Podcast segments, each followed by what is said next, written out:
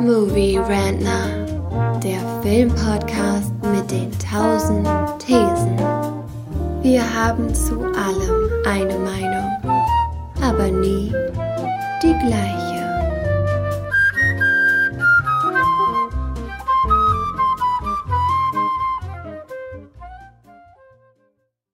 Früh Rentner, das Mini-Format innerhalb des Movie Rentner Universums, wo wir über moderne Filme reden wollen, die gerade aktuell im Kino sind und euch vermitteln wollen, ob ihr sie gucken solltet oder vielleicht doch besser nicht. Ähm, und da haben wir uns heute einen Film ausgeschaut, den ich in der Sneak gesehen habe, schon vor drei bis vier Wochen, weil er schon ein bisschen frühzeitiger in der Sneak lief und den mein heutiger Gesprächspartner vor kurzem erst gesehen hat.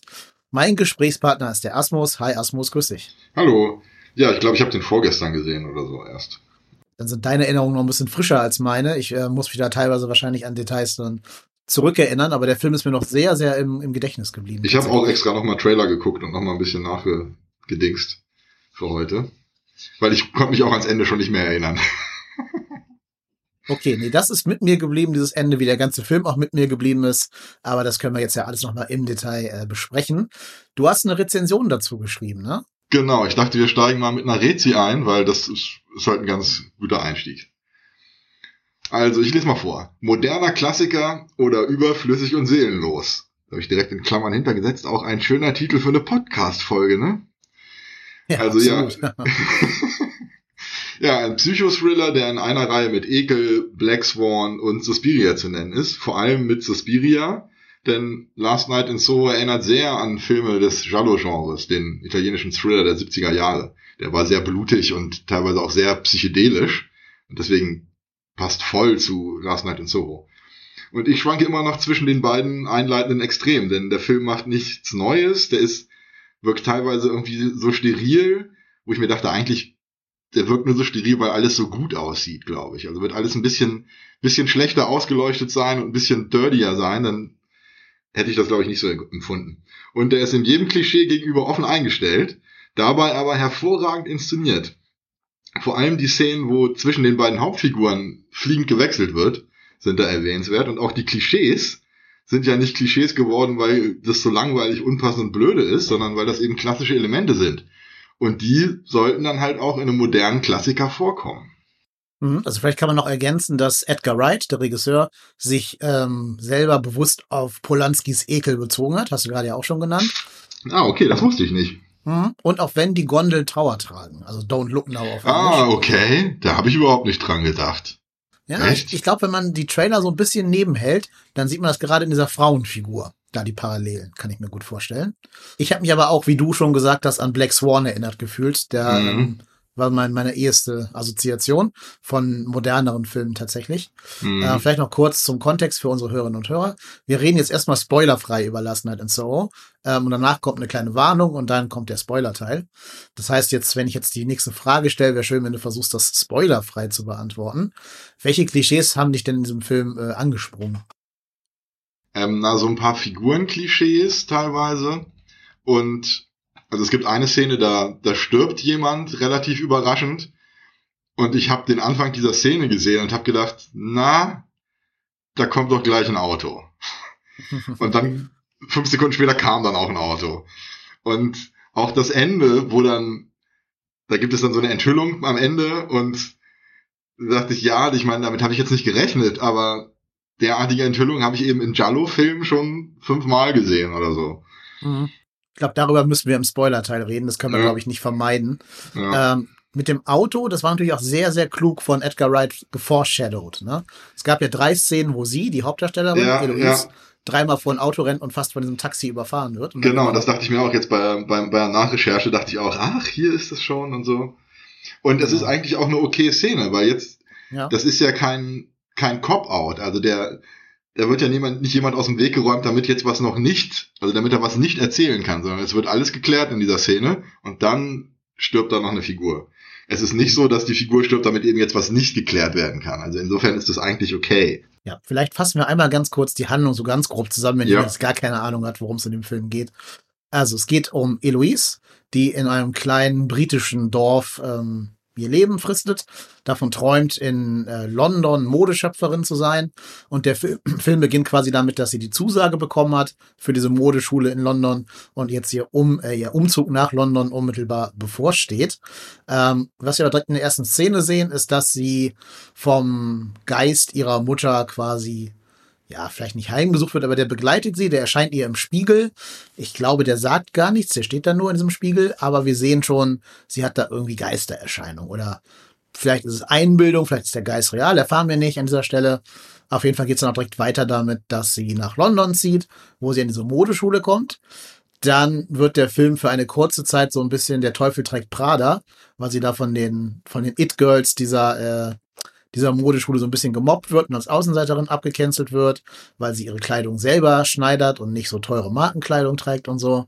Ähm, das kann ich schon mal vorwegnehmen, ist so ein Subplot, der nicht wirklich irgendwo hinführt. Der ist zwar da, aber der äh, trägt nichts weiteres dazu bei. Aber auf jeden Fall ähm, ändert sich dann der Ton des Filmes stark, als sie eines Nachts, sie zieht dann aus aus dieser Modeschule, weil sie da nicht weiter wohnen möchte, eben weil die Mädels sie dauernd mobben, und zieht zu Diana Rick. Der Film hat also auch Diana, Diana Rick in einer prominenten Rolle. Ist die letzte Rolle von Lady Diana gewesen. Die ist leider verstorben, tragischerweise. Und ich nehme es auch schon mal vorweg. Tolle Rolle, um damit die Bühne des Weltkinos zu verlassen. Äh, auf jeden Fall zieht sie dann bei Diana Rick ein und zwar oben unter das Dach in so ein kleines Zimmer, in so einer englischen Cottage irgendwo da in London. Ähm, und sobald sie in diesem Zimmer ist, beginnen plötzlich Geistererscheinungen oder irgendwelche anderen Erscheinungen. Sie träumt und im Traum sieht sie Anya Taylor Joy, Sandy, die eine äh, Tänzerin aus den 60er Jahren in London ist. Und Eloise fühlt sich sofort zu dieser Figur Sandy hingezogen, fühlt sich von ihr irgendwie äh, angezogen und begleitet Sandy durch ihre Tanzauftritte in den 60ern. Aber jetzt, ohne zu viel wegzuspoilern, je öfter sie in diese Welt eintaucht, A, umso mehr wird sie von dieser Welt auch ein bisschen beeinflusst. Sie fängt dann an, sich selber so zu kleiden und zu gebären wie äh, Anya Taylor Joy, also wie Sandy. Und sie ähm, sieht dann aber auch die Schattenseiten dieser Swing Swinging 60s in London. Sieht, dass Sandy ausgebeutet wurde von Matt Smith als Jack, der sie zwingt, gegen ihren Willen für die Männer, na, ich glaube, nicht nur zu tanzen, sondern auch andere Dinge zu machen. Ähm, das wird alles angedeutet. Und ja, je länger der Film läuft, umso mehr wird's eigentlich dann doch ein Horrorfilm und nicht mehr so ein Teufel trägt Prada-Film, inklusive Erscheinungen, inklusive Geister. Und am Ende gibt's dann auch nochmal einen großen, großen Showdown, aber da sage ich jetzt nicht zu viel zu, um da nicht zu spoilern. Habe ich irgendwas Wichtiges vergessen? Ich glaube nicht. Das war mir eigentlich schon, also für mich, ich mag ja Handlungszusammenfassungen in Reviews nicht, für mich war es schon zu viel. Aber Boah, kann ja jeder überspringen. Genau. Ich sag ja, der Plot ist mir nicht so wichtig. Aber nee, genau, aber dieses Element vor allem, das mit, das junge Mädchen geht in die große Stadt und dann kommt es da an eine Schule, das ist halt voll Suspiria. In Suspiria ist das eine Tanzschule, aber sonst ist dieses Element eigentlich genauso. Und das ist halt auch was, ne, wo ich meine, das ist eben so ein klassisches, habe ich schon mal gesehen. Oder auch dieses, was du erwähntest, die fängt dann an, dich so zu stylen wie äh, Sandy das ist wie in Single White Female. Ich weiß nicht mehr, wie der auf Deutsch hieß. Da sucht eine junge Frau eine Mitbewohnerin und das wird dann auch zu so einem Psychothriller und die kopiert dann auch den Style von der Frau, wo sie einzieht. Also das sind halt wieder so klassische Elemente, wo ich eben meinte, das ist halt, einerseits ist es eben Klischee und schon mal da gewesen, andererseits ist es eben so klassisch, dass wenn man einen modernen Klassiker machen will, dann gehören solche Szenen da rein. Zum Beispiel fand ich das auch extrem so bei der Szene, wo sie äh, in der Bibliothek ist und Recherche betreibt. Und natürlich macht sie das an so einem oldschooligen Mikrofilmvisor mit so einem riesen Bildschirm, wo dann immer so die Zeitungsausschnitte rüberwischen, wie man das halt schon in 30 anderen Filmen gesehen hat. Aber würde ich eine Szene inszenieren wollen, wo jemand in der Bibliothek Recherche mit Mikrofilm betreibt, dann müsste das genauso aussehen. Also wie gesagt, einerseits Klischee, andererseits moderner Klassiker. Genau. Also Single White Female ist auf Deutsch weiblich, ledig, jung, sucht. Mhm. Habe ich aber leider nicht gesehen. Aber Black Swan hat es ja auch drin, dieses Motiv von man kommt neu irgendwo hin mhm. und ist, ist erstmal die Außenseiterin an dieser Schule, wo die, die It-Girls einen dann mobben. Ne, bei, bei Black Swan war es ja dann Mila Kunis, die Natalie Portman dann erstmal gemobbt hat. Und auch da finde ich ja so eine, so eine leichte körperliche Annäherung statt. So ein bisschen steckt für mich auch Vertigo drin mit den beiden Blondinen dann später, die auch von allen verwechselt werden dauernd. Ne? Also irgendwann erkennt man Eloise dann gar nicht mehr als Eloise, weil sie so sehr aussieht wie Sandy irgendwann. Mhm. Und was ich halt im Film auch, ich glaube, das jetzt, ist das ein Spoiler, wenn ich sag, was mit Sandy passiert ist? Ähm, nee, ich glaube, das sieht man sogar im Trailer. Ja, ne? Weil Sandy wird irgendwann umgebracht. Also das sieht dann Eloise in einer ihrer Schlafvisionen.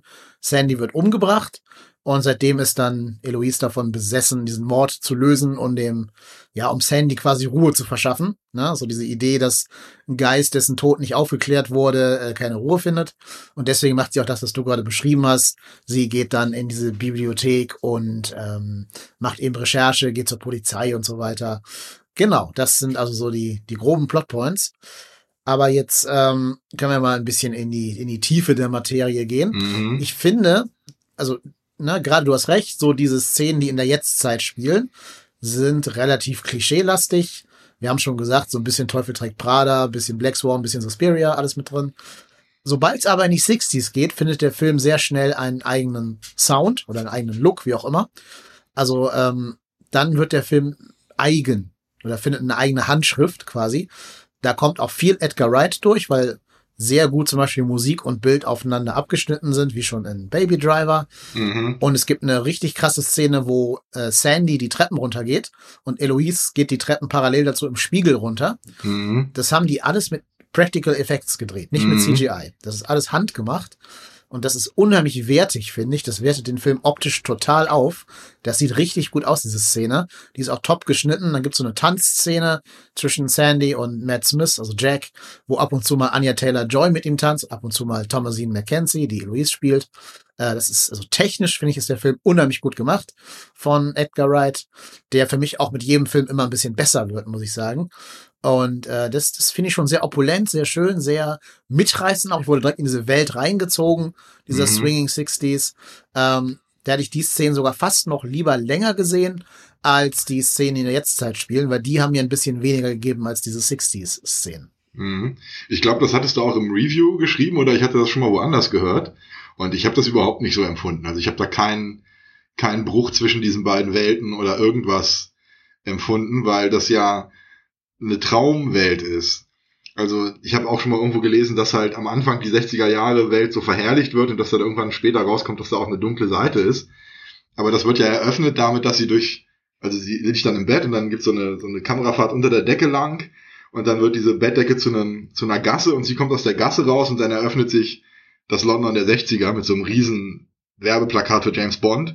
Und das ist halt völlig, das ist total verherrlichend natürlich, aber ich finde es auch gleichzeitig völlig klar, dass das eine Traumsequenz ist. Das ist, wie sie sich das erträumt. Das ist nicht verherrlichend gemeint oder so. Deswegen, naja, aber ich, also klar wirken die Szenen komplett anders als die realen Szenen, also als die in der Jetztzeit, aber ich finde jetzt nicht schlechter oder irgendwie großartig anders, aber ja.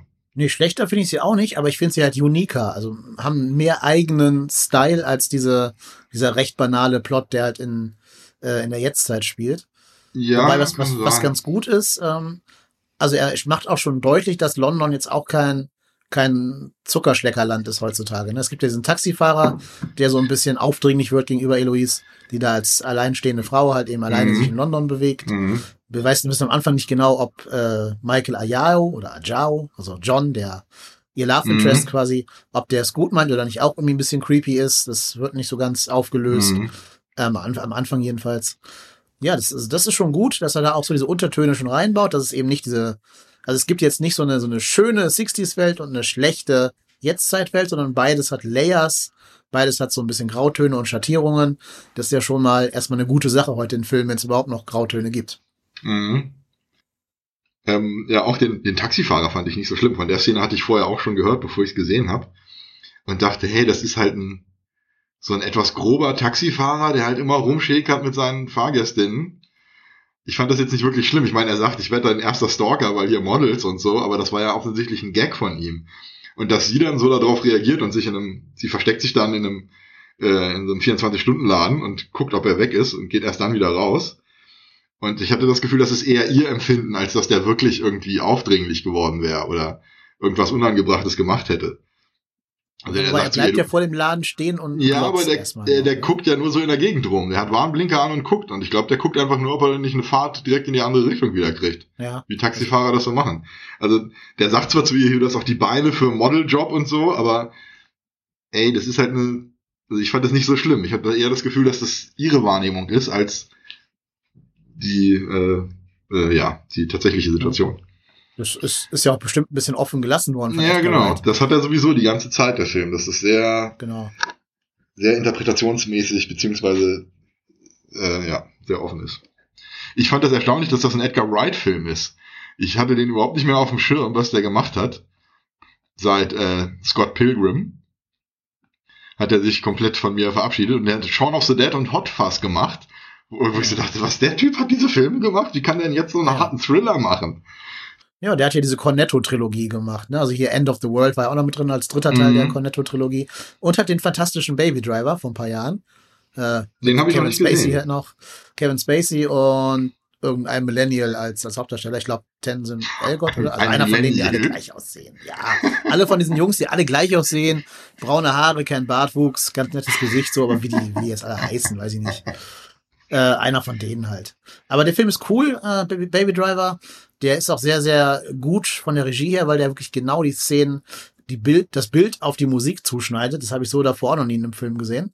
Ähm, also da Edgar Wright wird für mich wirklich mit jedem Film besser und versierter. Und ich finde auch gut, dass sich jetzt an so einem, ähm, an so einem Genre hier wie jetzt quasi Horror, Psychothriller, whatever, mal ein bisschen ausprobiert.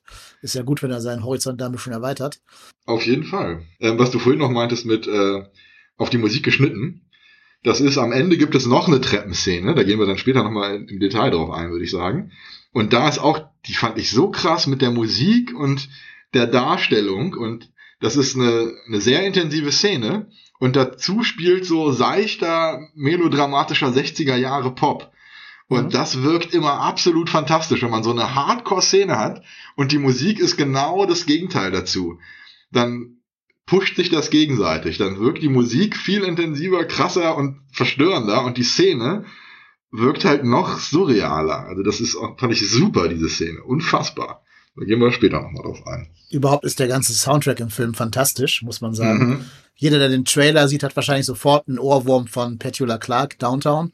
Mhm. Und das ist ja auch ein Film, das äh, performt dann sogar Anya Taylor-Joy an einer Stelle. Mhm. Ähm, ich habe mir danach auch den Soundtrack dann erstmal runtergeladen, also nicht runtergeladen, aber bei, bei äh, Spotify äh, halt angehört ah, mhm. und da, da runtergeladen bei Spotify quasi. Und das ist ein sehr, sehr cooler Soundtrack, sehr 60s, aber er schafft es eben auch so Lieder auszuwählen, die in diesem Kontext auch nochmal eine neue Bedeutung bekommen, mhm. auch in der Vortragsweise. Also zum Beispiel Downtown ist ja an sich so ein nettes Liedchen, sage ich jetzt mal, wird aber dann da eher auch teilweise bedrohlich, wenn dann später diese, dieser Horror, diese Horrorelemente in den Film reincreepen. Ja. Äh, dann wird auch Downtown eher umgedeutet dadurch und das finde ich schon sehr cool. Das hatte Downtown aber, finde ich, schon immer. Und auch hier wieder ist das sowas zwischen, zwischen Klassiker und Klischee. Weil Downtown ist einfach so vorbelastet mit allen möglichen Konnotationen und eigentlich ist das so ein Song, den kannst du nicht mehr benutzen, eigentlich so wie My Girl, das kannst du eigentlich nicht mehr ernsthaft bringen. Aber wenn man es dann halt doch richtig macht, dann hat das eben was total Klassisches. Und ich finde, Downtown hatte schon immer auch was so eine dunkle Seite, weil also vor irgendwas flüchtet sie ja dann, wenn man wenn man sich so schlecht fühlt, dann gehst du einfach nach Downtown und da ist alles nice. Warum muss man denn da hingehen? Wenn, warum muss man in das Nice gehen, wenn es nicht zu Hause scheiße ist? Also, ich finde, Downtown hatte schon immer so eine dunkle Seite. Okay. Ähm, ja, aber die, das Soundtrack ist super, absolut. Es gibt ja auch eine Szene, wo Terence Stamp, also der silberhaarige Herr, äh, mhm. dann auf der Jukebox Eloise spielt, also das ja. Lied, das nachdem sie benannt ist quasi. Mhm. Auch das ist ja wieder so eine Szene, wo das, wo das Lied einfach extremst zur äh, Atmosphäre beiträgt und das Ganze nochmal so ein bisschen in einen neuen Kontext setzt. Mhm. Also das ist schon cool gemacht, finde ich, wie die Musik hier in dem Film als eigene, eigene Figur quasi funktioniert. Mhm. Sollen wir in Spoiler-Teil gehen oder hast du noch was non-spoilery? Ich wollte noch kurz auf den, auf den Cast eingehen, weil ich habe ich hab vorhin den Cast nochmal recherchiert und habe dabei nicht fest, nicht bemerkt, dass das ja, die steht hier nämlich auch nicht gelistet, siehst du? Oder? Ah, doch, da ist sie, tatsächlich. Hab nicht gerafft, dass das Diana Rick ist. Aber ich fand ähm, das Gesicht von Matt Smith, der spielt den Jack, das, der sieht aus wie eine Karikatur, fand ich. Und ich fand das höchst irritierend. Ich fand die erste Tanzszene dann auch so ein bisschen cringy, lustigerweise. Es hat genau dieses Wort hat das getroffen. Wo ich dachte, das wird so merkwürdig. Aber eigentlich passt das voll, weil äh, Anya Taylor-Joy hat ja auch so ein krasses Gesicht. Ich mag die sehr übrigens. Seit, seit Queen's Gambit mag ich die sehr. Und das passt eigentlich sehr gut zusammen. Diese beiden sehr markanten Gesichter und dann diese seltsame Parallelwelt, in der die leben. Also das funktioniert hervorragend. Obwohl es mich am Anfang so irritiert hat, wie das Gesicht von Matt Smith aussieht. Wie gesagt, er sieht aus wie eine Karikatur manchmal. Kurz zu Diana Rick. Äh, der Film öffnet sogar mit einem Screen, wo steht For Diana. Diana. Ach, das sie ist gemeint. Ja, ja, ja ey. Ich dachte noch nicht. Es hat das Publikum in meiner Sneak dazu gedacht, dass die glauben, jetzt liefe so ein Lady Diana Biopic oder irgendwas. Mhm. Ich glaube, Spencer kommt ja demnächst auch ins Kino, dass sie dachten, das wäre der Film. Nee, das ist eine Widmung für, für Diana Rick, nicht für Lady ja, Na klar, na klar. Ja, ja. Aber ich habe sie, ich habe sie deshalb erkannt, weil sie in Game of Thrones als ältere Dame auch schon mitspielt und deswegen habe ich sie als ältere Dame dann recht präsent gehabt. Die Mutter von dem, von diesem, von der Dingsen, die alte, alte, die, die Clan-Chefin da, von, von den, von den von den, von den, von den Gartenheinis da. Genau, die Queen of Thorns. Das, das war Diana, das war Diana Rick, unfassbar. Eine fantastische Rolle auch, finde ich. Also da hat man richtig Spaß im Alter nochmal so die, im Alter nochmal die Evil Bitch spielen zu können. Das glaube ich, äh, macht schon Spaß, glaube ich. Gerade weil sie ja vorher sehr auf ihr Aussehen reduziert wurde in den 60er, 70ern. Mhm. Und es passt ja auch so eine Ikone der 70er in dem Film zu haben oder 60er in dem Klar, Film zu haben. und gerade, gerade dann mit dieser Position, mit dass sie so das, das, das, äh, eben so reduziert war aufs Aussehen, passt halt auch voll zur Filmthematik von, ja. äh, Last Night in Soho. Ja, fantastisch. Genau. Überhaupt ist der Cast echt super, fand ich. Eigentlich jede Figur ist super gecastet. Ich fand hier äh, Joe Caster, eine von den von den It Girls, die so assig sind, die hatte so einen super Style die ganze Zeit. Die war so assig geschminkt immer und so. Es war so fantastisch. Das fand ich wirklich gut. Und auch äh, Michael Ajao, der John spielt, das Love Interest, der hat auch wieder so ein super markantes Gesicht, wie sein Profil aussieht. Also ja, ein super Cast. Ja, also gerade über diese Rolle, über diese Rolle von Michael Ajao können wir gleich mal reden. Ähm, sollen wir jetzt in den Spoiler-Part übergehen? Ich bin bereit für den Spoiler-Part. Also jetzt Warnung, wer jetzt weiterhört, der wird knallhart und gnadenlos gespoilert. Be warned. Also, äh, im Spoiler-Teil. Ähm, also erstmal Diana Rick, auf die können wir erstmal eingehen. Die wird ja am Ende des Films eine ganz große Rolle dann einnehmen, weil sie, also jetzt, ne, wie gesagt, mega, mega Spoiler, sie ist ja im Endeffekt die Mörderin. Also irgendwann kommt dann raus, äh, dass Sandy gar nicht ermordet wurde, sondern sie wurde, also ihr wurde Gewalt angetan und sie hat sich damit gerecht, indem sie ihre Gewalttäter ermordet hat.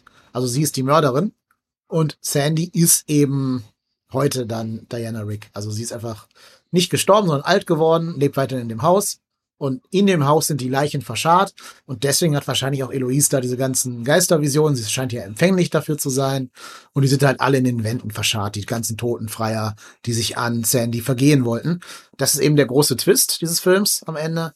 Ähm, wie fandst du den Twist? Ich habe den nie erwartet. Ich fand das überraschend. Allerdings dachte ich in derselben Sekunde auch, alles schon mal da gewesen.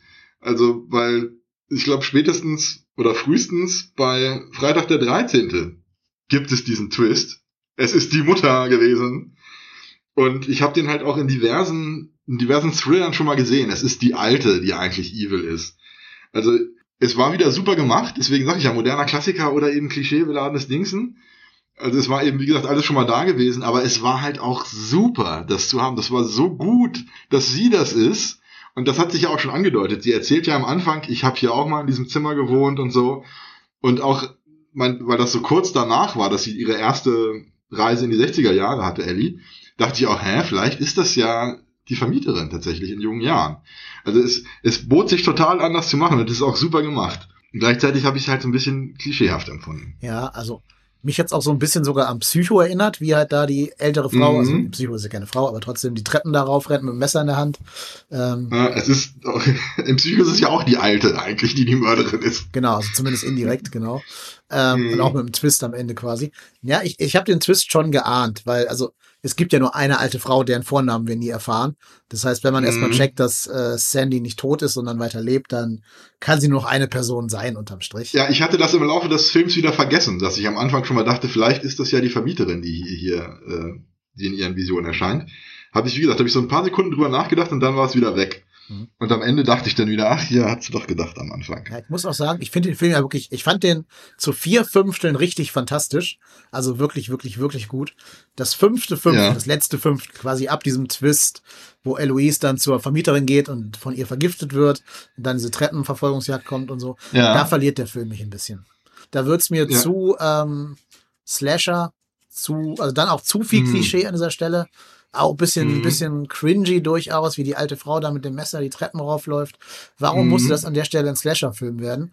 Es hätte doch bleiben können, einfach, dass Eddie sich entscheiden muss, ob sie die alte Frau jetzt verrät oder, also zur Polizei geht und sie anzeigt quasi, Mhm. oder ob sie es dabei belassen, dass die Männer es verdient haben zu sterben. Das wäre doch eigentlich ein viel gemeineres Ende gewesen, dass sie diesen Geistern eben nicht die letzte Ruhe verschafft, sondern ne, sie einfach in ihrem, in ihrem ewigen Höllen, Höllenzustand da belässt, weil es eben Vergewaltiger und so weiter waren, hätte ich die bessere Message auch gefunden.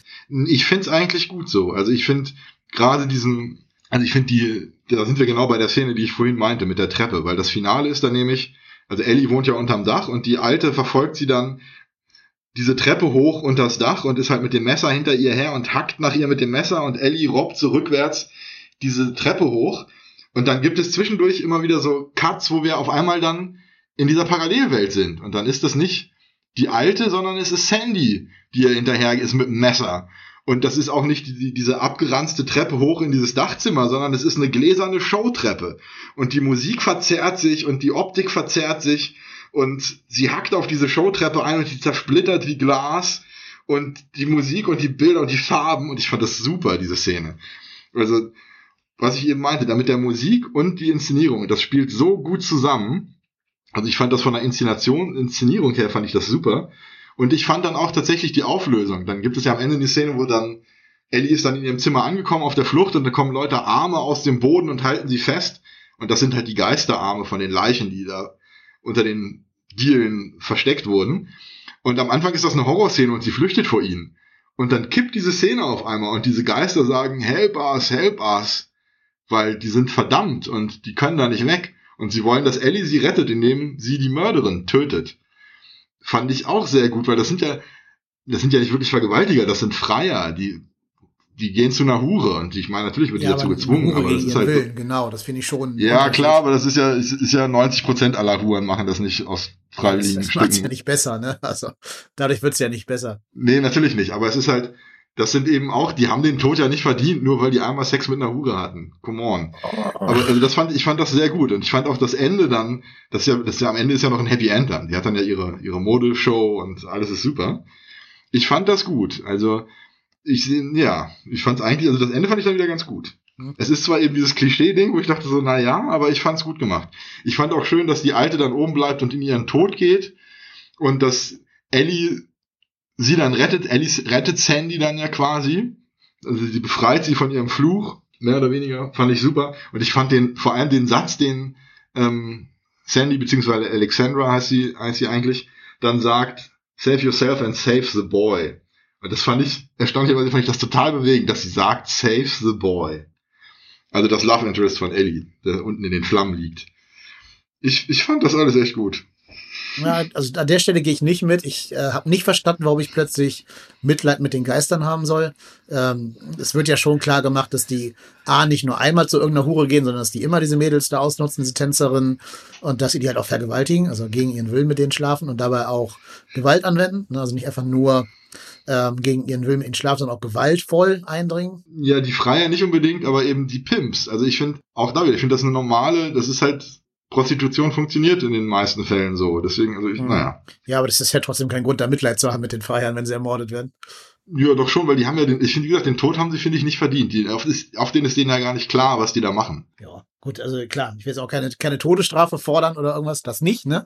Aber im Kontext dieses Filmes ähm, hätte ich jetzt eher meine Sympathien bei Sandy, also bei Alexandra gehabt, als bei den Freiern. Äh, muss ich schon, Mhm. schon sagen. Klar, ist natürlich, aber ich fand gerade das fand ich dann ganz gut, dass es da dann nochmal eben nochmal eine Ebene mehr da drin gibt. Mhm. Was, und genau, wo wir, wo wir noch gar nicht drauf eingegangen sind, weil das dachte ich schon am Anfang, als du meintest, da hat er dich dann verloren, als es zum Slasher wurde, da wird der Film halt voll zu einem Giallo, also zu einem italienischen Thriller der 70er Jahre.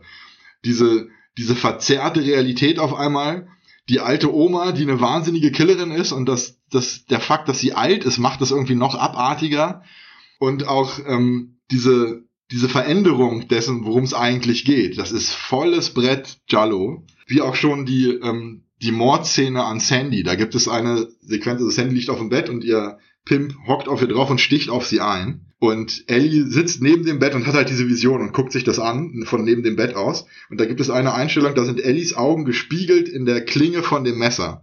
Und zwar absolut scharf, also surreal. Scharf ist diese Spiegelung. Und auch das wieder ist so ein Giallo-Element, weil es in Giallo-Filmen gibt es sehr oft so surreal inszenierte Tötungssequenzen und überhaupt Sequenzen, die erste Perspektiven wiedergeben. Und auch das fand ich super Giallo-mäßig wieder. Also, ähm, ja.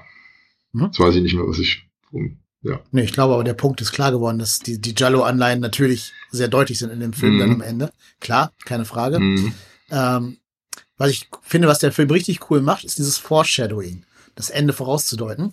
Du hast ja schon, mhm. schon die Szene erwähnt, äh, wo sie in der Bibliothek ah, sitzt und sich mit diesen Dias da die alten Zeitungsartikel äh, anschaut. Mhm. Und da mhm. sieht man immer, sie sucht eigentlich nach vermissten Mädchen. Man sieht aber in dieser Montage immer nur vermisste Männer.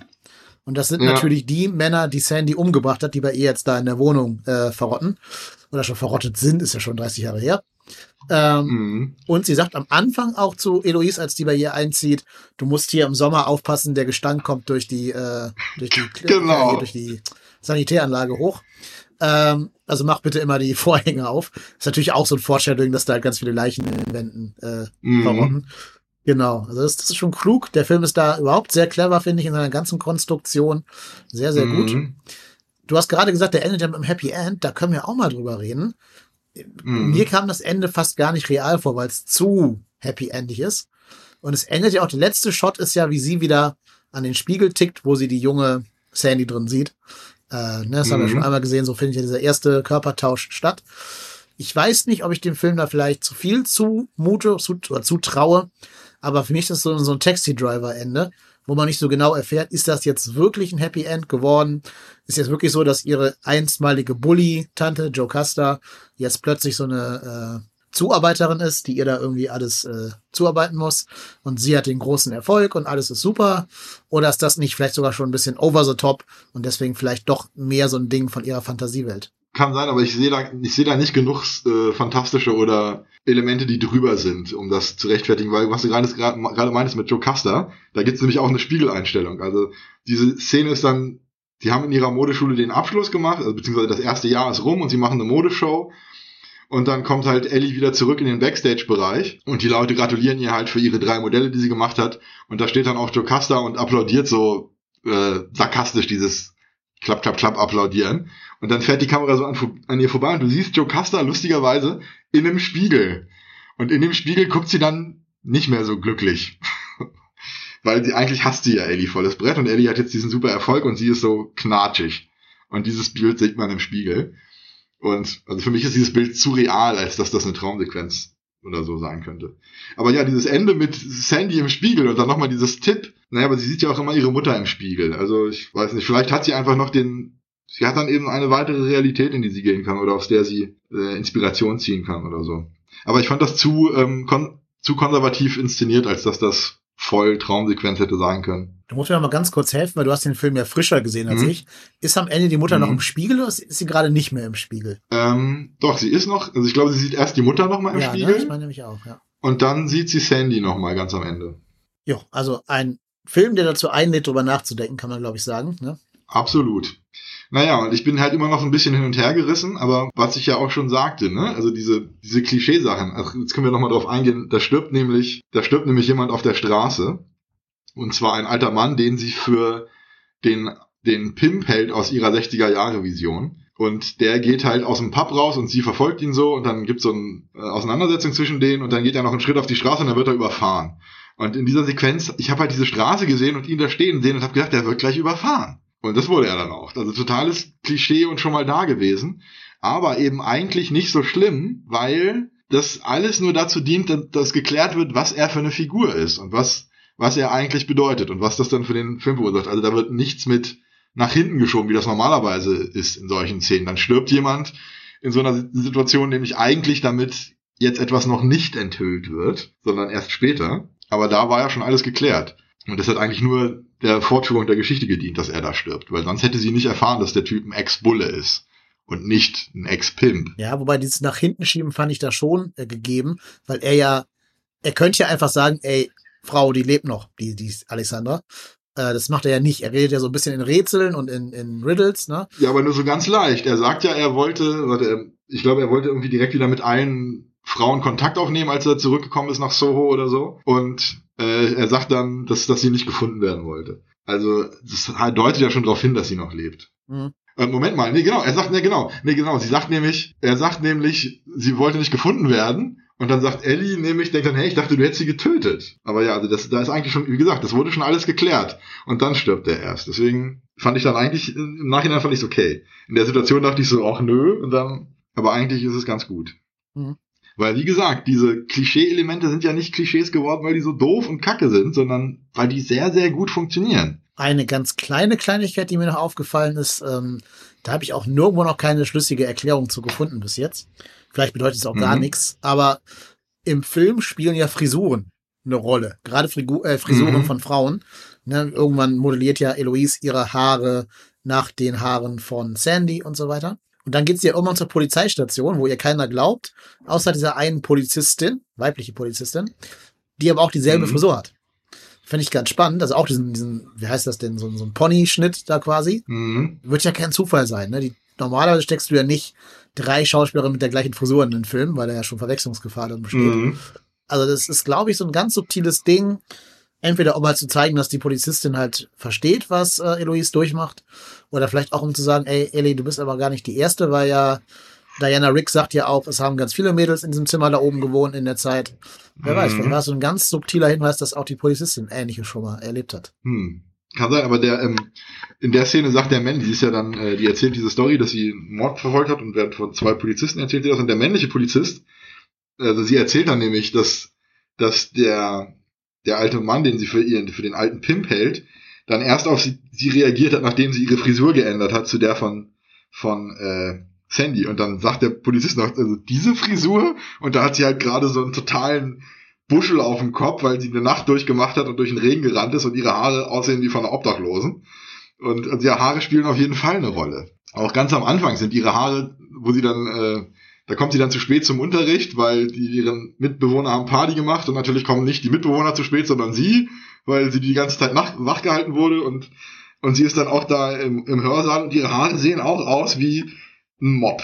Also Haare spielen eine wesentliche Rolle, auf jeden Fall. Ja, ne, das ist ein ganz subtiles äh, Motiv, mit dem Edgar Wright das spielt. Das finde ich eher cool, wie viel da so in dem Film zwischen den Zeilen oder auch nur mit Kameraeinstellungen oder mit Schauspiel oder sowas, mit Requisite äh, ausgesagt mhm. wird.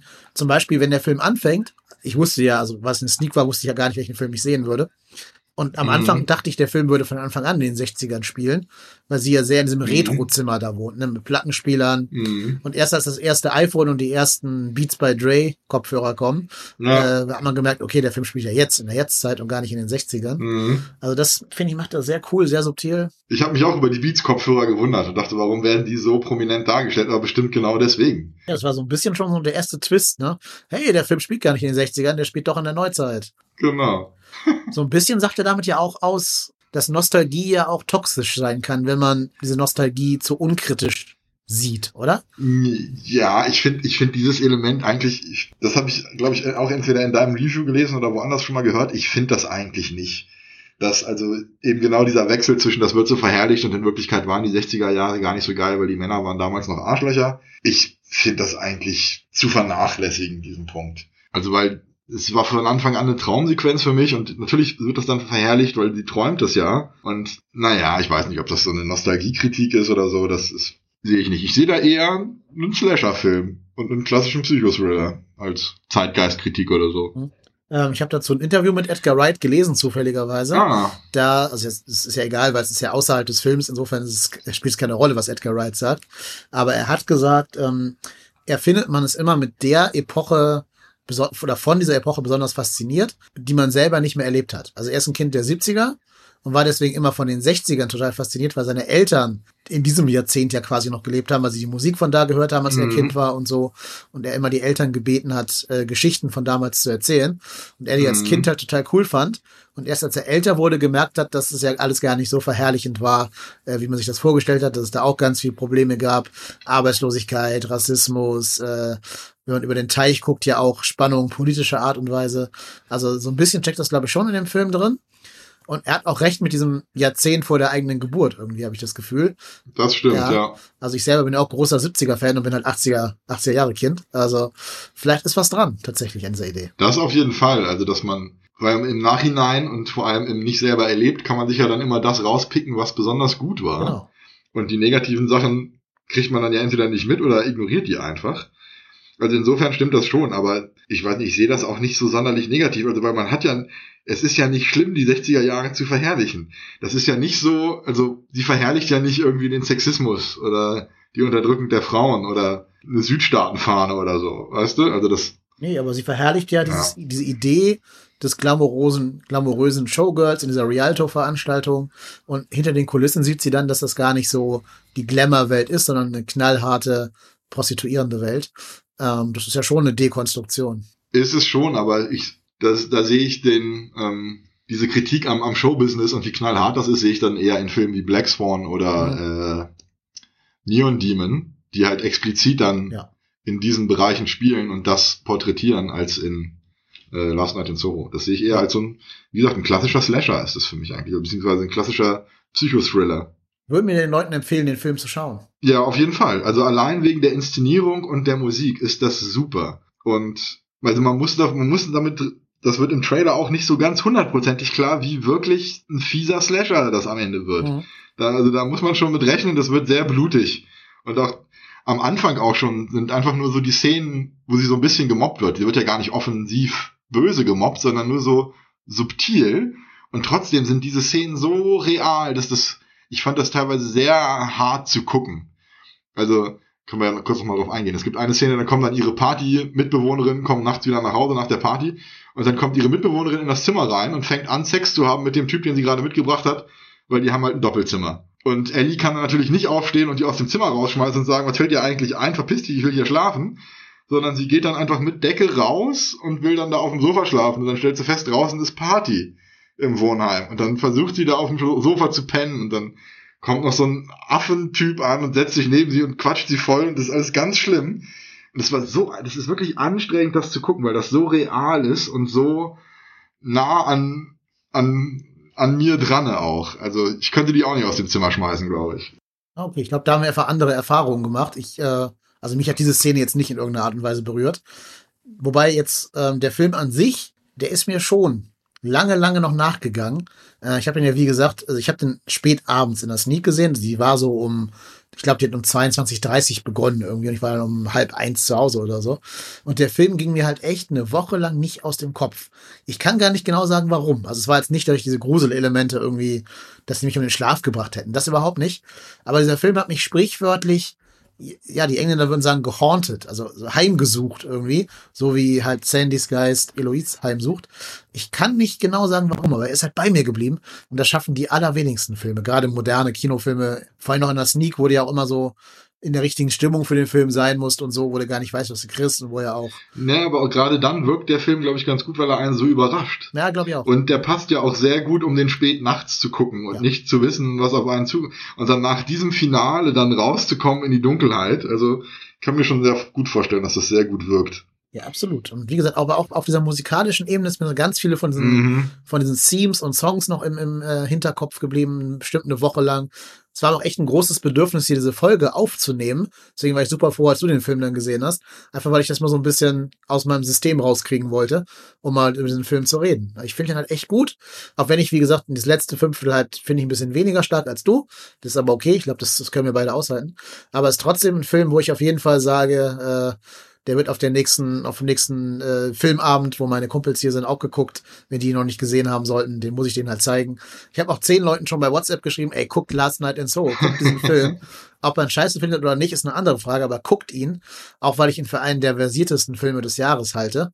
Er wird leider bei jeden Oscar-Verleihung übergangen werden, behaupte ich jetzt einfach mal. Aber äh, er hat seinen ganz eigenen, sehr, sehr individuellen Charme und ich kann ihn wirklich nur jedem Hörer, jeder Hörerin hier ans Herz legen. Ähm, guckt euch Last Night in So an. Am besten im Kino. Ich glaube, der kommt ja noch ein bisschen cooler im Dunkeln und mit dem Sound des Kinos.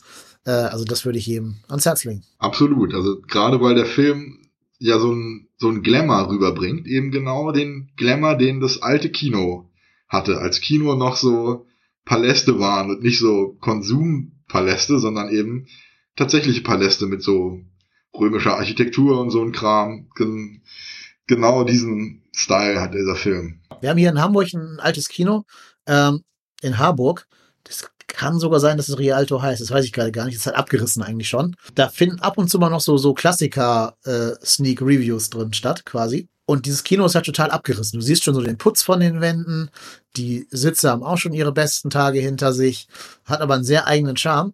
In diesem Kino würde ich diesen Film extremst gerne sehen. Ja, das, das wäre nice. Es gibt, äh, in Frankfurt gibt es auch noch eins, die haben so einen ganz alten Saal. Das sind äh, Orpheus Erben. Und der Saal hat Kinosessel drin. Die sehen aus, als wären die aus den 50ern. Die sehen aus wie so Oma-Sessel vom Muster her und auch mit so Bordüren dran und so. Total abgefahren. Der Rest ist relativ modern, aber der Saal ist anscheinend sehr, sehr alt. Ja, in so einem Ambiente muss man den gucken am besten. Also am besten nicht im Cineplex mit 15 Kinos.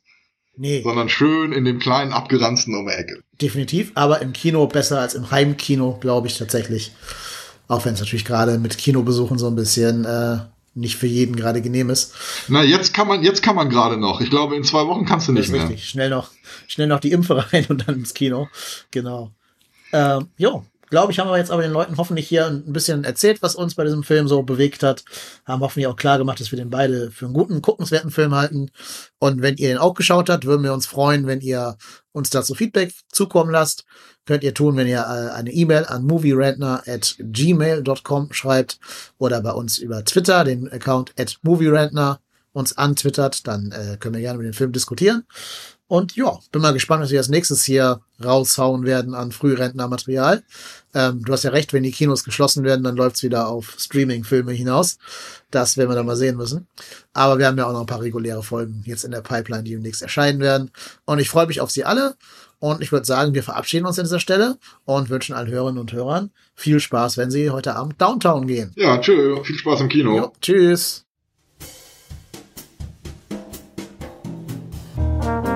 Movie Rantner, der Filmpodcast mit den tausend Thesen. Wir haben zu allem eine Meinung, aber nie die gleiche.